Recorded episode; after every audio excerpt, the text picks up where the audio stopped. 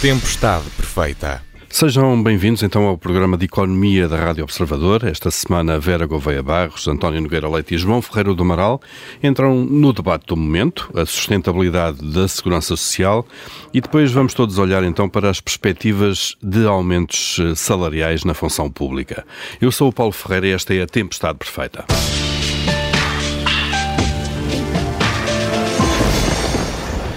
Aquilo que começou por ser um pacote de apoio às famílias em época de inflação elevada transformou-se rapidamente num debate sobre a sustentabilidade da segurança social.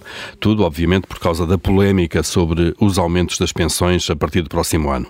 António Nogueira Leite, eh, bem-vindo. Eh, de repente, parece que o governo passou do otimismo ao alarmismo. Isto quando falamos, obviamente, eh, sobre a sustentabilidade da segurança social. Isto é justificável de alguma maneira? Bom dia.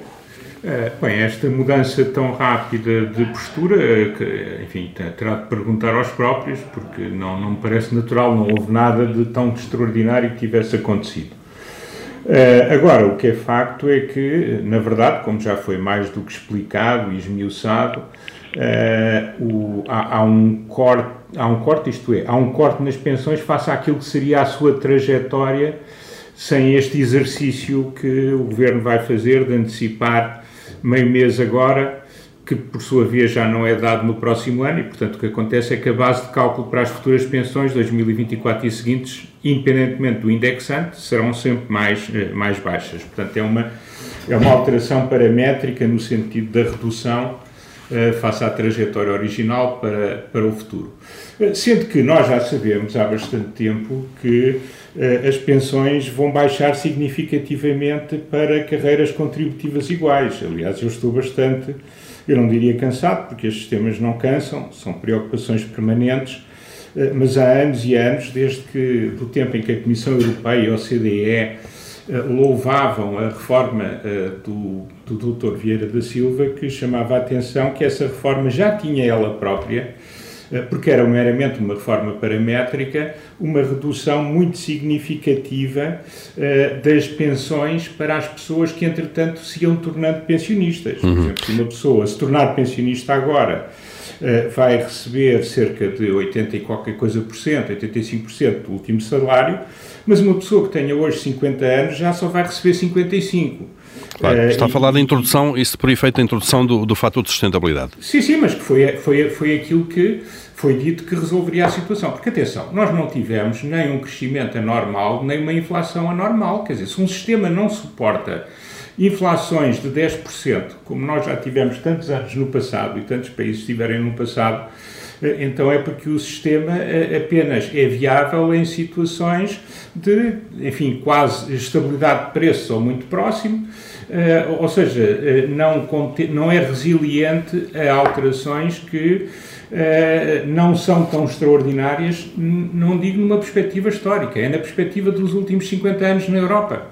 E, e, portanto, não é certamente um sistema que, que, que funcione. É um, agora, o, o, que, o que eu acho um pouco estranho é que do da aprovação do orçamento em abril para agora uh, haja uma, de repente uma preocupação tão grande, porque ainda há muito pouco tempo os responsáveis governamentais diziam que havia, tinham acumulado sólidos excedentes e que esses excedentes faziam com que o pagamento de pensões estivesse absolutamente salvaguardado, uh, tanto quanto nós poderíamos olhar para o futuro. Uhum. Uh, e, e, portanto, eu, eu penso que uh, há aqui um pretexto que tem a ver com a situação de grande turbulência, tentou-se que a situação passasse uh, sem que se desse por isso, mas de facto nós temos um problema estrutural de pensões. Repare só uma coisa: o salário médio em Portugal não é muito mais do que mil euros por mês. Nós sabemos que as pessoas que hoje em dia têm 50 anos, portanto, não estou a falar dos jovens, estou a falar dos que têm 50 anos, das pessoas de meia idade. As pessoas de meia idade, se tiverem um salário médio na casa dos 1.200 euros, vão receber 600 euros de pensão. A questão é essa. Como é que essas pessoas vão vivendo? Com a tributação que temos, com o que a economia cresce, uh, essas pessoas não terão provavelmente pensões, uh, poupança suficiente, muitos terão, mas a maioria não terá, para ter, eh, enfim, uma velhice uh, em condições de dignidade. Ou, Ou até para manter só o nível de vida, basicamente. Ah, claro. isso não tenho certeza. Uh, estou a falar em condições de, de, de dignidade. Uh, e, e, portanto, nós estamos. A, a, média das pessoas não terá. Uh, e, portanto. Uh, mas este problema não surgiu agora. Quer dizer, várias vozes têm vindo a dizer que este problema existe. Aliás, quando o professor Boaventura Sousa Santos e o Dr. Paulo Pedroso fizeram implodir a reforma do engenheiro Guterres em 1998, com o famoso grupo minoritário a reforma que se ia fazer na altura era uma reforma que iria fazer com que o sistema público estivesse assente em três pilares e provavelmente hoje estaríamos a falar de algo diferente. Uh, acontece que foram essas mesmas pessoas que nos deram a garantia de, uma, de um sistema que tinha uma reforma válida para 100 anos em 2001 e que teve a tal reforma extraordinária, tão, eh, enfim, tão uh, comentada positivamente pelos dirigentes da União Europeia e da OCDE, do Fundo Monetário Internacional, uhum. os habituais. Uh, quando, quando vemos que uma turbulência que não é sequer para já uma turbulência extraordinária uh, em 2022 faz com que as pessoas reconheçam não só que é um sistema de empobrecimento das gerações sucessivo de gerações umas atrás das outras, uh, num sistema de transferência, portanto não nos podemos esquecer disso, uh, como por outro lado uh, estamos a falar numa alteração que eu acho que é inevitável, infelizmente, e, e que se não mudarmos mais nada, enfim, a perspectiva de futuro para as gerações que são contribuintes neste momento não é de facto risonha, eh, mas, mas, dizia eu, uh, o que eu estranho é que se levante apenas agora e não se tenha aceitado no passado as críticas que foram sucessivamente feitas. Ainda o ano passado, no estudo publicado pela Gulbenkian, ficou claro que o sistema não era resiliente à demografia que temos. Claro. Uh, mas pronto, ninguém nunca quis ouvir, a opinião pública nunca esteve interessada. Eu sei que houve imensos Sporting Porto e Porto Benfica e Benfica Sporting, uh, e que ganhámos imensas coisas nos vários desportos a níveis internacionais e que tivemos dirigentes a viajar pelo mundo inteiro, mas o que é facto é que eh, este é um problema que nos deveria preocupar a todos. Estamos. O tempo passa. Claro. O tempo passa. Uh, João Ferreira do Amaral, uh, de facto chegamos tarde a esta discussão. É uma discussão que entra agora no, no digamos, na, na, mesa pública da melhor forma. Como é que olha para isto? Uh, chegámos tarde e não é a melhor forma, como é evidente a resposta é, é simples. Bom, mas eu, eu vou, chamar, vou chamar a atenção para um aspecto que normalmente não é referido nos debates e que e justamente é por esse aspecto que eu digo que uh, já devia ter sido a questão posta uh, há muito mais tempo. Independentemente do sistema, se é um sistema de repartição, um sistema de capitalização, isso para mim eh, é importante, mas não é o essencial, porque se não houver crescimento económico, nenhum, nenhum sistema serve de segurança social. Mas o que sucede, o que tem sucedido em Portugal, é que os salários reais têm crescido muito menos que a produtividade. Aliás, é o pior país nesse, nesse aspecto de, de, dos países que existiam na União Europeia já em 2000 a evolução de 2000 a 2022, em termos de salários reais, Portugal é o pior em, na sua relação com a produtividade, com uma exceção que é a Irlanda, mas que tem outros, outro aspecto. A Irlanda não tem os salários a crescer com uma produtividade, porque a produtividade cresce de tal ordem que os salários não conseguem acompanhar. É uma questão diferente. No resto, os países em geral mantêm-se mantém relativamente equilibrado o crescimento económico da produtividade com o crescimento dos salários reais. Ora, nenhum sistema serve se as receitas da Segurança Social estão ligadas profundamente como estão aos salários pagos, nenhum sistema vai servir enquanto os salários reais crescerem menos que a produtividade, porque significa que que a questão dos salários está profundamente desequilibrada em Portugal, já falámos aqui várias uhum. vezes, e este é um outro aspecto. Temos um, um aspecto mais visível que é da imigração, de pessoas qualificadas, e outro aspecto que não é tão visível, mas que ao fim de, porque no imediato não é grave, mas ao fim de muitos anos, 20 anos, 30 anos, começa a ser muito grave, é que os salários de facto não acompanham o crescimento da produtividade como deviam.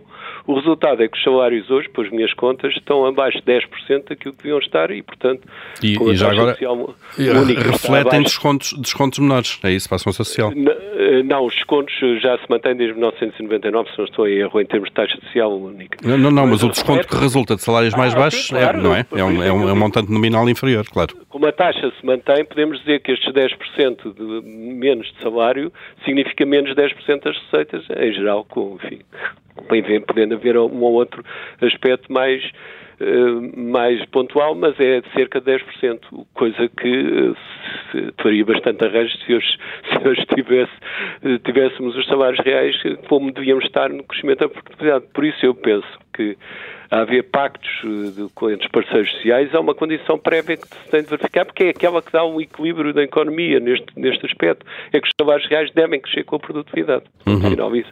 Sem isso, nada se resolve em termos de segurança social, não, não tínhamos ilusões, não é? qualquer uhum. que seja o sistema.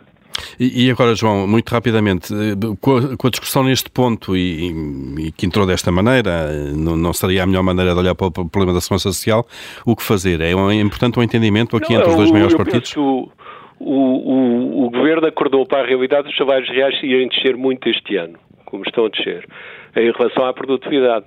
Não só os salários reais diminuem, como a produtividade cresce muito. Portanto, há aqui claramente uma decalagem maior que se vai traduzir na sustentabilidade, não direi imediata, mas em menos de X anos que o Governo referiu. Mas não se, não se resolve isso tentando uh, disfarçar a coisa e não sei o quê. Tem que haver um debate sério entre os partidos que podem ter influência nesta questão para ver uh, as questões em termos de sustentabilidade a prazo que só pode ser garantida se a própria economia sustentar. Porque não é o sistema, a meu ver, podemos discutir o sistema, etc., mas não é isso que é o essencial neste momento. O essencial é que com nenhum sistema a economia portuguesa, como funciona, tem capacidade de sustentar a segurança social. Para aguentar isto. Para aguentar. Muito rapidamente, António, para ouvirmos a Vera. Sim, sim. Eh, na verdade, o nosso problema é um problema de crescimento. Os sucessivos governos não têm conseguido ajudar o país a crescer.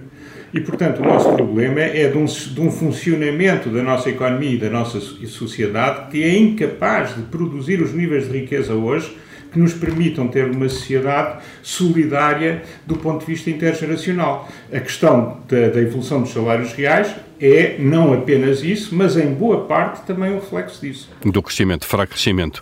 Eh, e como é que a pessoa aqui do grupo que está mais longe da reforma olha para isto tudo? Vera Gouveia Barros. e muito longe mesmo.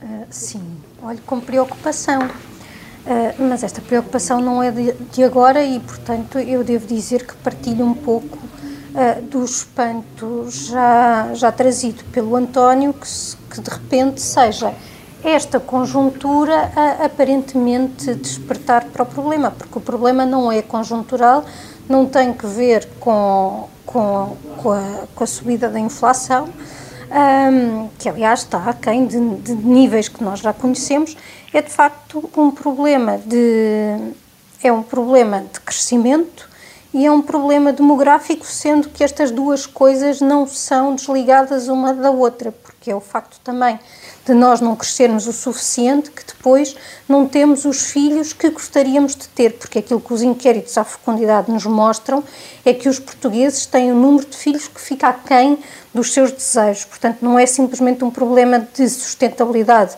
da, da segurança social, é também um problema de realização pessoal e de, e de felicidade humana.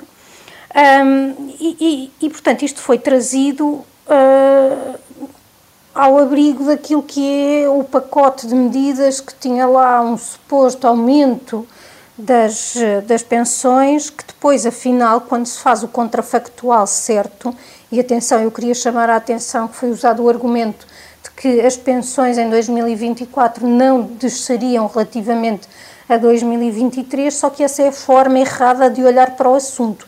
Eu não tenho de comparar quando eu quero ver o impacto de uma medida, eu tenho de olhar não para aquilo que foi a realidade depois da medida por comparação com aquilo que era antes, mas sim com aquilo que foi com a medida, com o que teria sido sem a medida, e é aí que depois se começou a perceber que afinal havia a tal, a tal descida que é justificada com uh, esta situação. Eu não sei se, se se a descoberta do problema está relacionada com o, funcionamento, com, com, o falecimento da Rainha de Inglaterra e a constatação de que o filho vai começar a, aparentemente a trabalhar aos 73 anos Mas já e que a Rainha trabalhou até à claro. sua morte. Claro. portanto, não sei se, se foi isso que abriu os olhos para, para o problema.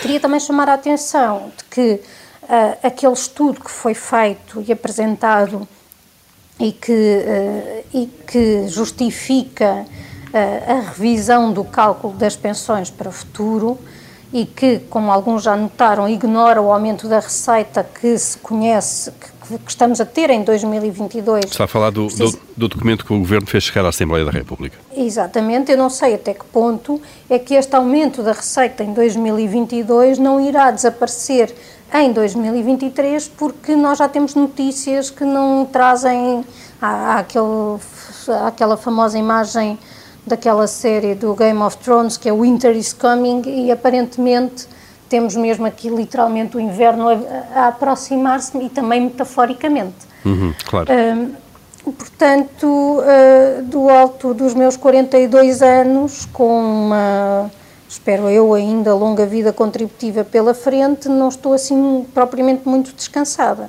Claro, eh, porque de facto os números que o António há pouco também revelou, das, são no fundo as, as projeções sobre a, a, chamada taxa de substituição não são muito, muito favoráveis. Uh, e Vera, não o que é nada favorável. Não, que é que... Pós, 40, pós 42 anos anda à volta de 40%.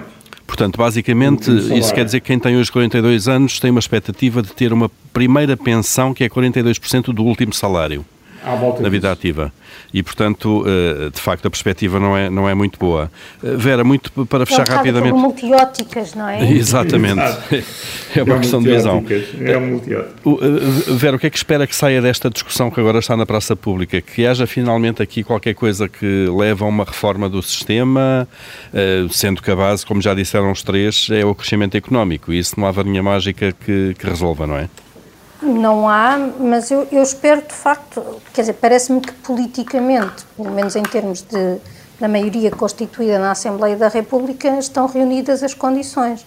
Porque se até aqui uh, ah, um, ah, podia-se dizer que os partidos mais à esquerda do PS nunca apoiariam isto e o governo estava dependente deles, agora essa, essa justificação já não existe. Uhum. Agora, também uh, não sei. Uh, Ainda há pouco ouvia também aqui na Rádio Observador o vosso programa em que falava do cartaz do PSD que aparentemente claro. rejeita esta realidade. Portanto, eh, convinha que todos estivéssemos um, bem cientes do que é que aí vem. Uhum. E, e, depois convinha também que tivéssemos a preocupação com essas. Uh, com as gerações futuras, não só com os que têm 42 anos, mas também com os que são uh, mais novos porque às vezes me parece também que, que, certas decisões são muitas vezes tomadas sob o prisma próprio de quem as toma, não é?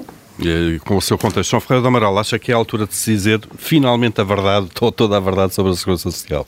É, mas toda a verdade mesmo. Né? E repito, há muita tendência para, por motivos ideológicos de um lado e do outro, se centrar muito nos pormenores, saber o que eu chamo de pormenores do, do sistema.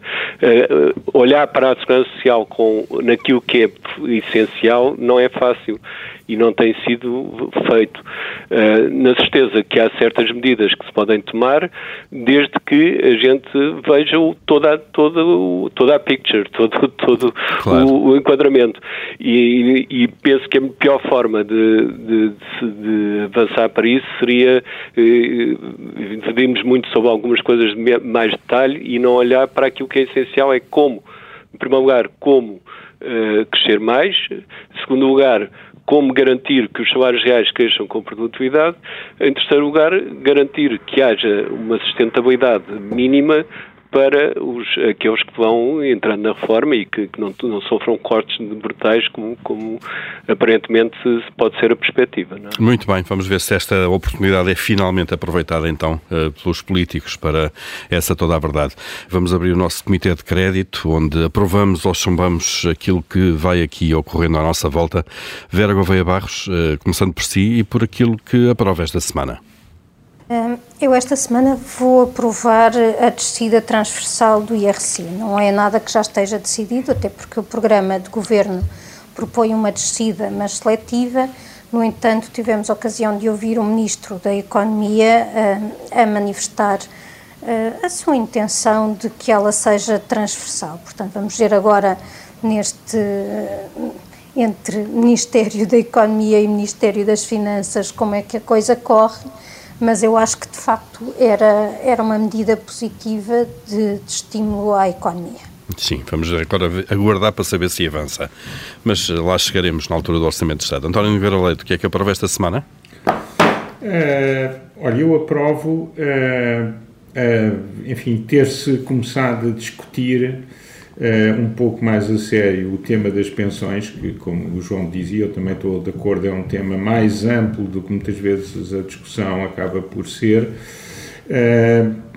espero que alguma coisa seja feita. Fico um bocado preocupado quando vejo o, cartaz que a Vera referiu, eh, que, enfim, não, não, é bom augúrio para uma discussão séria e proveitosa sobre o tema. Está a falar de cortes do PST já agora, não é? Exatamente. Ok, que no fundo sugere que cortes de pensões com o PST seriam não, menores. Não, não, não, o PST está a dar ao PS o tratamento que o PS dá ao PSD. Eh, isso aí eu acho que é tit for tat, como dizem os americanos.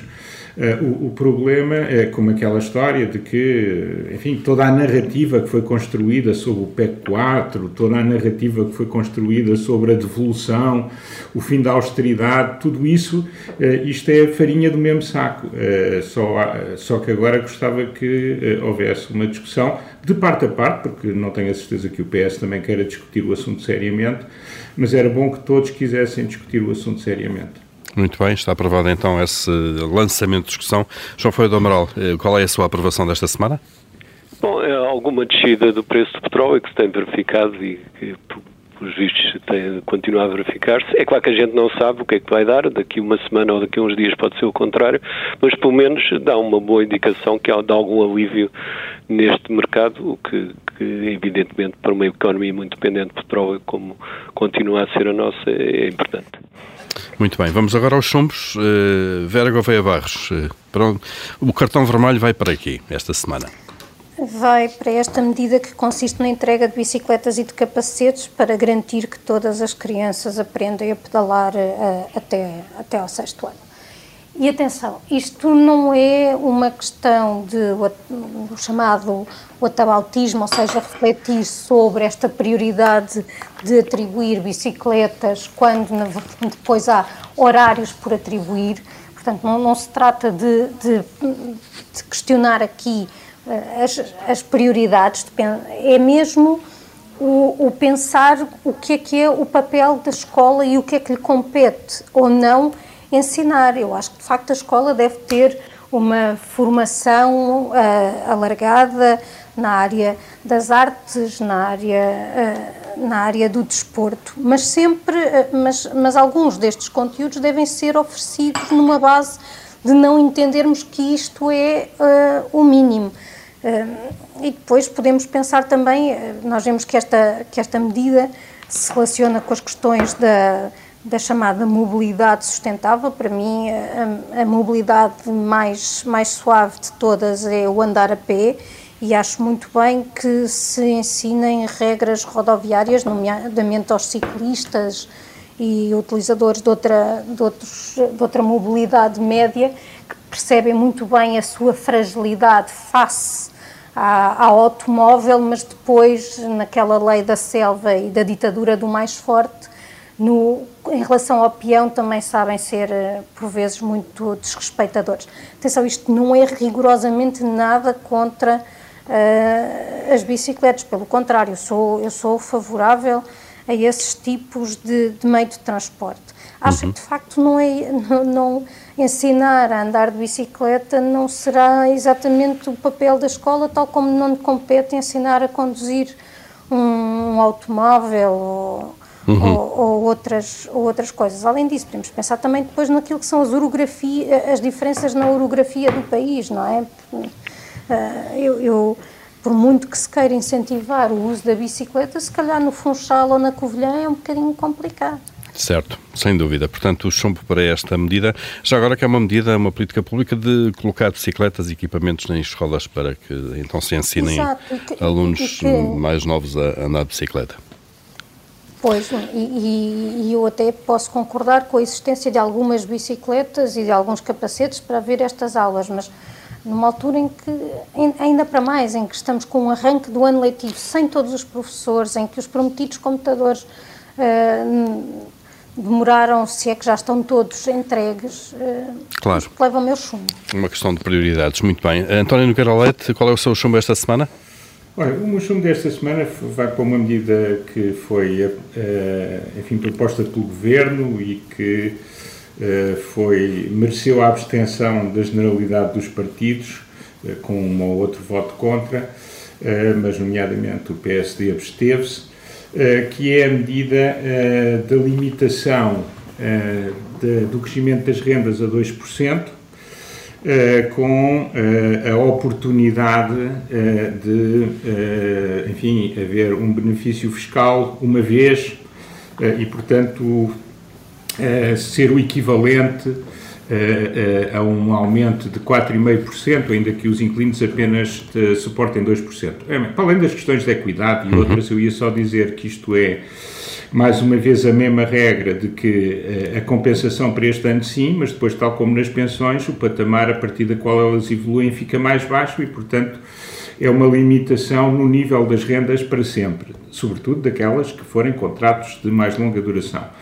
Uh, enfim, esta, esta expropriação parcial de rendimentos da propriedade imobiliária uh, que está posta em arrendamento, uh, enfim, pelos vistos é bastante consensual em Portugal, sobretudo para os partidos do Bloco Central, mas não era a melhor maneira de resolver o problema, porque de facto quem tem que ser apoiado são os inquilinos que eh, que, que, precisam de, de ser apoiados e, e, e, não, por exemplo, grandes empresas que tenham as suas sedes eh, em edifícios que não são seus.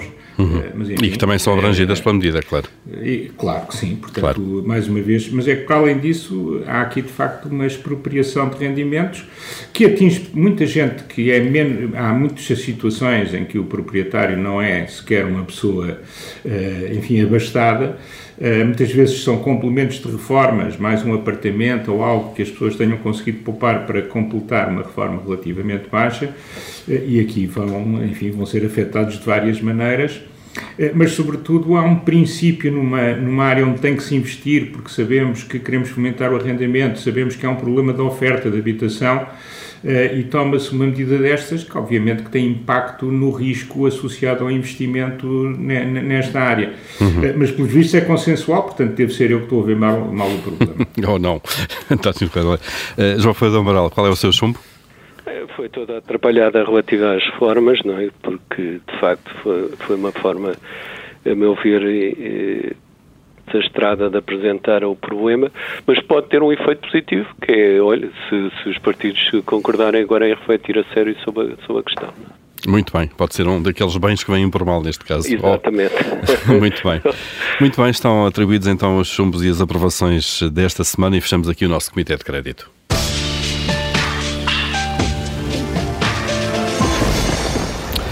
E daqui a poucas semanas, eh, em paralelo com a discussão do Orçamento do Estado no Parlamento, o Governo vai começar as negociações com os sindicatos sobre os aumentos da função pública para o próximo ano, 2023. O Primeiro-Ministro já disse que nem pensar em fazer aumentos ao nível da inflação prevista para o final do ano, que o Governo estima em 7,4%, e deixou, eh, numa entrevista à TV e CNN, um valor de referência de 2%. João Ferreira do Amaral, eh, isto quer dizer que será de alguma forma inevitável que a função pública continue a perder poder de compra no próximo ano. Sim, e de uma forma só semelhante aos, às políticas de austeridade mais forte que tem havido no passado, não é? Se for de facto 2%, admito que seja só para já uma, um número inicial de negociação, mas se for de facto 2%, significa que a função pública será em termos reais talvez uns 7 ou 6 ou 7%. E portanto, eh, eu penso que isso é dramático não só para os rendimentos dos funcionários públicos, tanto mais que já vem a perder em termos reais já há bastante tempo, como também para o funcionamento dos serviços públicos e para, e para, para o desastre que é em termos da administração pública ter pessoas que não se vêem minimamente. Já, já é difícil considerar que se vejam agora. E então, com uma queda dessa ordem de grandeza, não, não faz qualquer sentido, do meu, ponto de vista. Não. É? Sim, e... a, a estratégia de baixos salários é uma coisa que está na cabeça das nossas elites, talvez porque no passado trabalhar era mal visto, porque o que era bem visto é ser nobre e não fazer nenhum.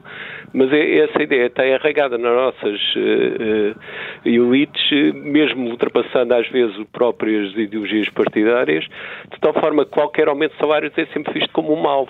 E que, e que é bom é que nós já rendimentos, aumentos nenhum dos salários, já vimos qual foi a consequência disso a longo prazo e continuamos no mesmo caminho.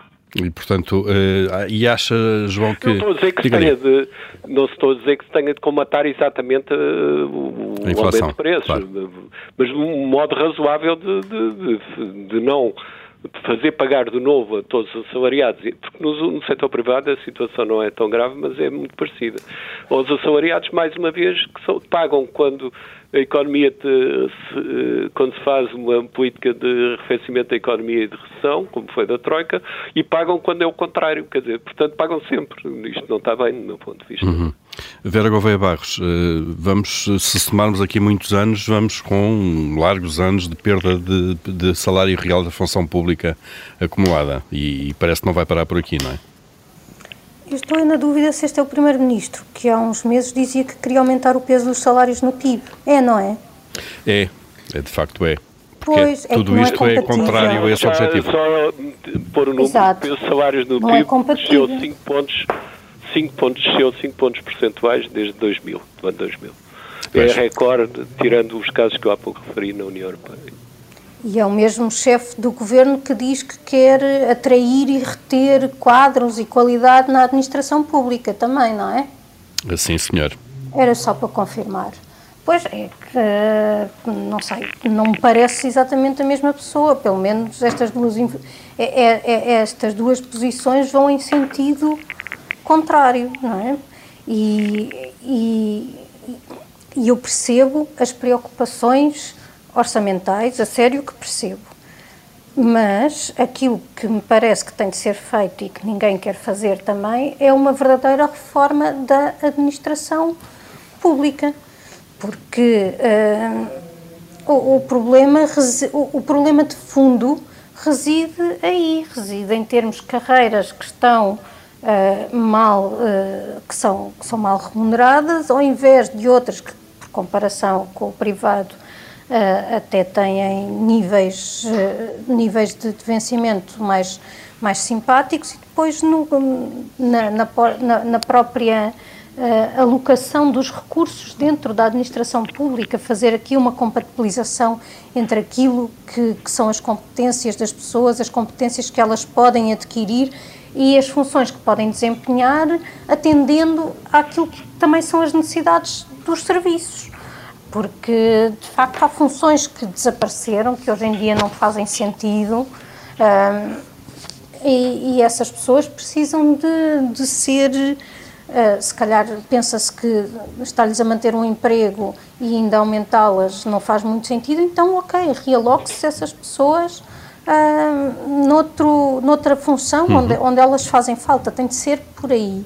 Não pode ser esta coisa de cortar a direito, porque na verdade foi exatamente isso que a Troika fez.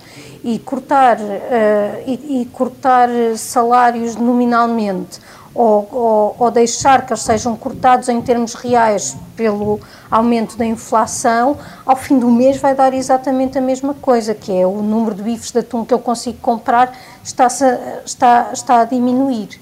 E isso é que interessa às pessoas. Eventualmente, num, num primeiro momento, antes de terem antes, como já estavam esquecidas de como é que era a inflação, tiveram muito tempo de inflação baixinha, tinham-se esquecido como é que isto funcionava. Mas ao fim de umas semanas a ir ao supermercado já perceberam perfeitamente.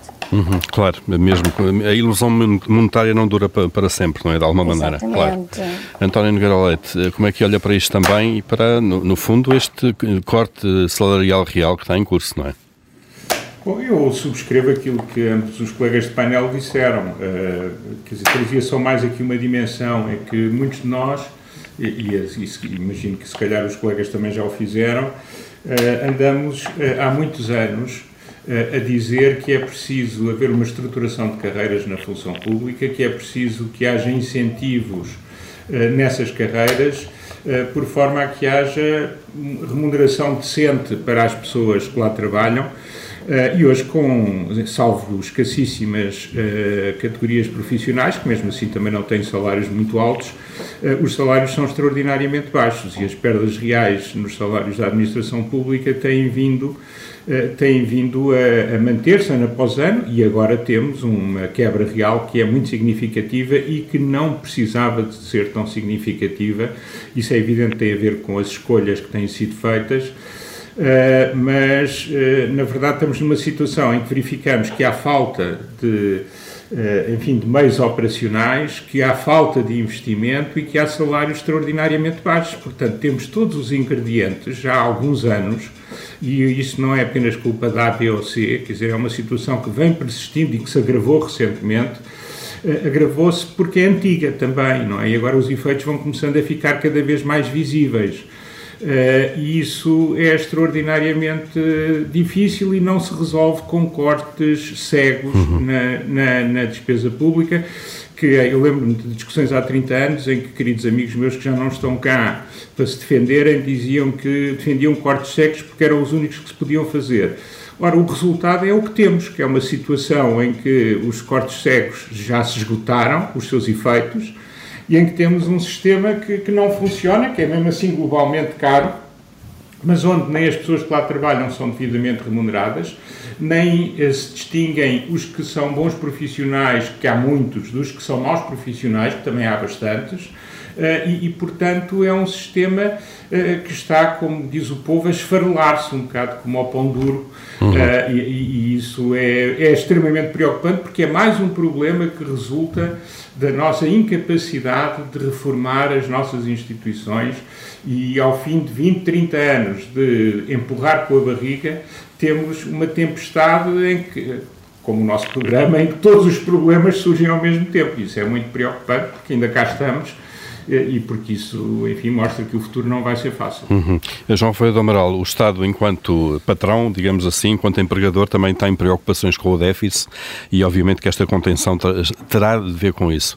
Mas das duas, uma, ou se ajusta pelo preço, que é o salário neste caso, ou se ajusta pela quantidade, não é? Pois, quer dizer, o, o conter o déficit não, não passa necessariamente por por cair todo o poder, todo o peso dessa contenção nos salários da função pública. É um disparate, como se via a prazo, porque depois o próprio Estado se, se enfraquece muito, deixa de ter capacidades, e nós já vimos quanto é que se custa depois em termos de, de encomendas a consultoras e coisas desse tipo. Portanto, é uma, uma estratégia profundamente errada, que, que é, de certo ponto é, é demagógica porque, eh, enfim, dá a ideia de que o governo trata mal os funcionários, mas é para que eles trabalhem, porque não trabalham nada, etc. E esse tipo de coisas é uma idiotice que acaba por se traduzir depois em, nestes, nestes resultados que a gente tem. É, é, não há qualquer eh, reparo, mesmo em relação à taxa de juro, que o Estado paga. Evidentemente, se a taxa de juros aumentar e vai aumentar mais, o Estado paga, paga mais e, portanto, é uma despesa adicional. Mas não esquecemos que a taxa de juros real que nós pagamos, nós, Estado, continua a ser muito negativa e, portanto, não é um fator impulsionador do déficit. Uhum. Principalmente quando há um crescimento económico, por enquanto, até ver, poderá, pode ser que haja uma recessão ou não, não sei mesmo, mas para já é um crescimento económico fortíssimo. Portanto, não percebo mesmo a filosofia de repercutir todo o, toda a questão do ajuste, que ainda por cima não é, não é muito grande aquilo que é necessário para o ano, de repercutir tudo sobre os, os, os funcionários públicos. Acho que é, que é uma asneira, do ponto Muito bem. Vamos aguardar então nas próximas semanas o desenvolvimento destas negociações eh, para ver como é que isto acaba. Eh, quase a chegar ao fim do nosso programa, vamos aqui ao vosso momento de tirania semanal. António Nogueira Leite, se mandasse, o que é que fazia? Olha, eu pedia a todos os intervenientes políticos que falassem verdade nos temas importantes que temos em cima da mesa, porque isto vai ter reflexo no futuro de todos nós e de cada um de nós, uh, e por isso falar verdade uh, uh, de parte a parte, portanto, governo e oposição, era realmente fundamental para que os problemas não se agravem. Muito bem, está a tirania decidida. João Ferreira do Amaral, se mandasse daquilo que foi dito em todo este programa, eu, se mandasse, obrigava os partidos a, a, a refletirem e a, e a concordarem em, num, num, caminho para a viabilidade da segurança social, tendo em conta principalmente as condições para que haja crescimento económico e um crescimento salarial razoável, ou seja, igual à produtividade. Vera Gouveia Barros, se mandasse?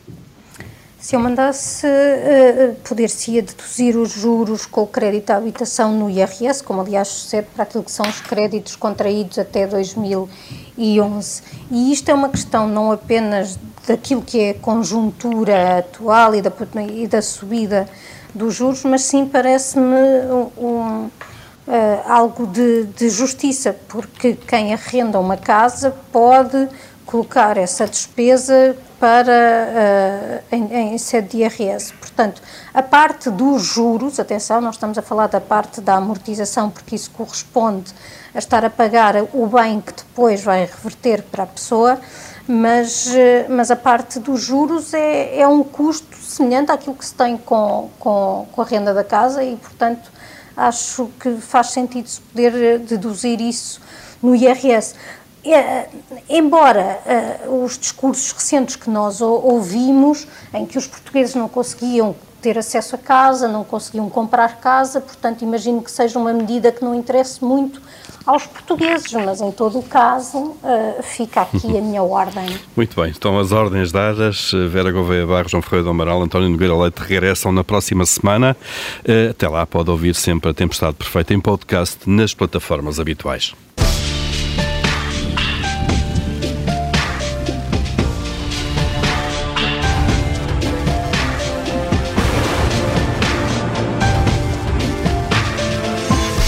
Tempestade perfeita.